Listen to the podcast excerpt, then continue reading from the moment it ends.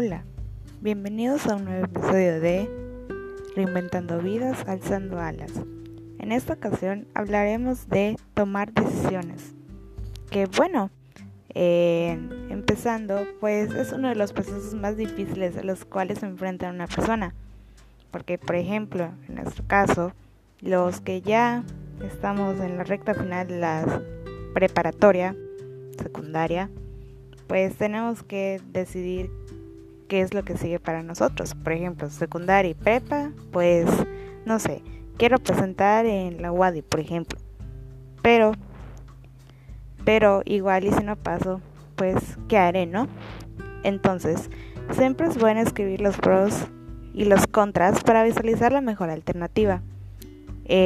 por ejemplo, pros de entrar a la UADI, pues sigo estando con mi familia, realizo nuevos proyectos, me supero, conozco más personas y seguir conociendo a personas de otros lados, de otras regiones.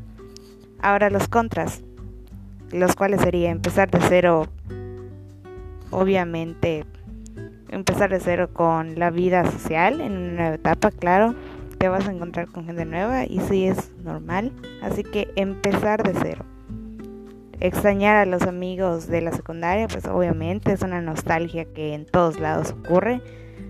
Y claro, pues extrañarlos no quiere decir que no los veas a diario o que no los hables a diario o incluso estén ocupados.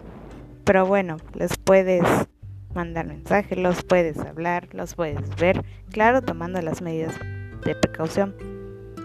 Contra, salir del área de confort. Sí, porque al hablar de preparatoria o universidad, pues son nuevas etapas en las cuales ya uno se debe de salir de, de su caja, de su cajita de la infancia, digámoslo así, para poder explorar el mundo real.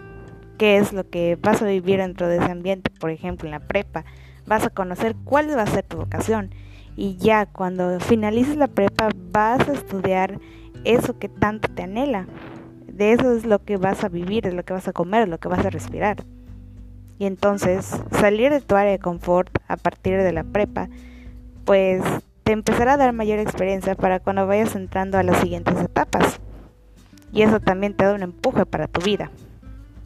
Luego, pues siempre se ve con más claridad los problemas desde afuera. Hay dos formas de apreciar las cosas cuando tomas decisiones, ya sea positiva o negativa. Estos son algunos de los consejos que he obtenido, buscado cuando tienes que tomar una decisión importante. Primera, nunca lo tomes un, cuando estés cansado. ¿Sabías que quienes lanzaron el cohete espacial Challenger no habían dormido durante 72 horas seguidas? O sea, por tres días. No olvides que igual el estado físico afecta la capacidad intelectual. Y esto se debe a que en esos momentos estamos relajados y somos capaces de concentrarnos sin las molestias que nos causan el estrés, los tiempos rígidos o las interrupciones. Claro, nunca lo tomes jamás de los jamases, nunca, cuando estés cansado.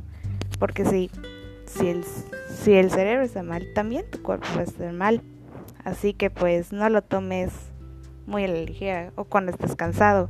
Porque eso no es de un día para otro. Tienes que pensarlo y tienes que y tienes que decidirlo al momento de que ya estés en punto de flexión. O sea, ya cuando estés muy consciente. Segundo, a veces las malas decisiones pueden ser buenas.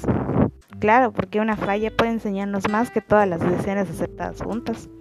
Porque si toda la vida estamos cometiendo errores, pues eso eh, nos puede enseñar más que tener éxito siempre y no haber fracasado alguna vez.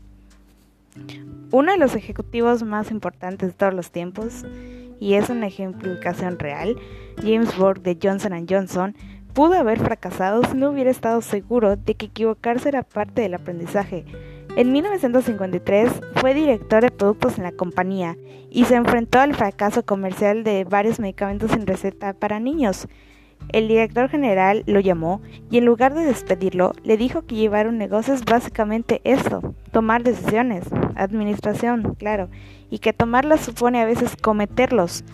Y al mantener a este joven en la empresa, el director promovió la carrera de este genio de los negocios. Y además nadie cae en el mismo error dos veces, o por lo menos no personas inteligentes como nosotros.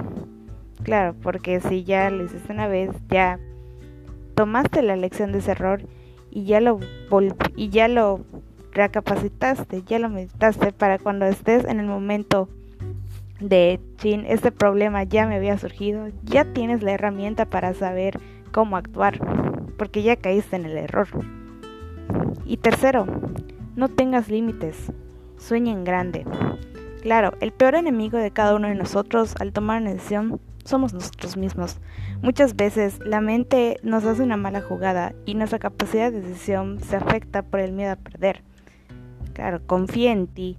Rodéate de personas que te hagan sentir seguro o segura en la etapa de tomar decisiones muy importantes. Cuando la situación requiere tomar decisiones, nunca olvides los detalles mínimos. Por ejemplo, en la batalla de Iswaldana, solo por dar ejemplos, en Sudáfrica, las tropas británicas casi fueron aniquiladas por unos Zulus que solo contaban con lanzas. Los ingleses dijeron que tenían armamento moderno, pero cometieron el error de no llevar consigo suficientes destornilladores para abrir las cajas donde guardaban las municiones y por esa razón fue derrotado uno de los mejores ejércitos del mundo por un mínimo detalle.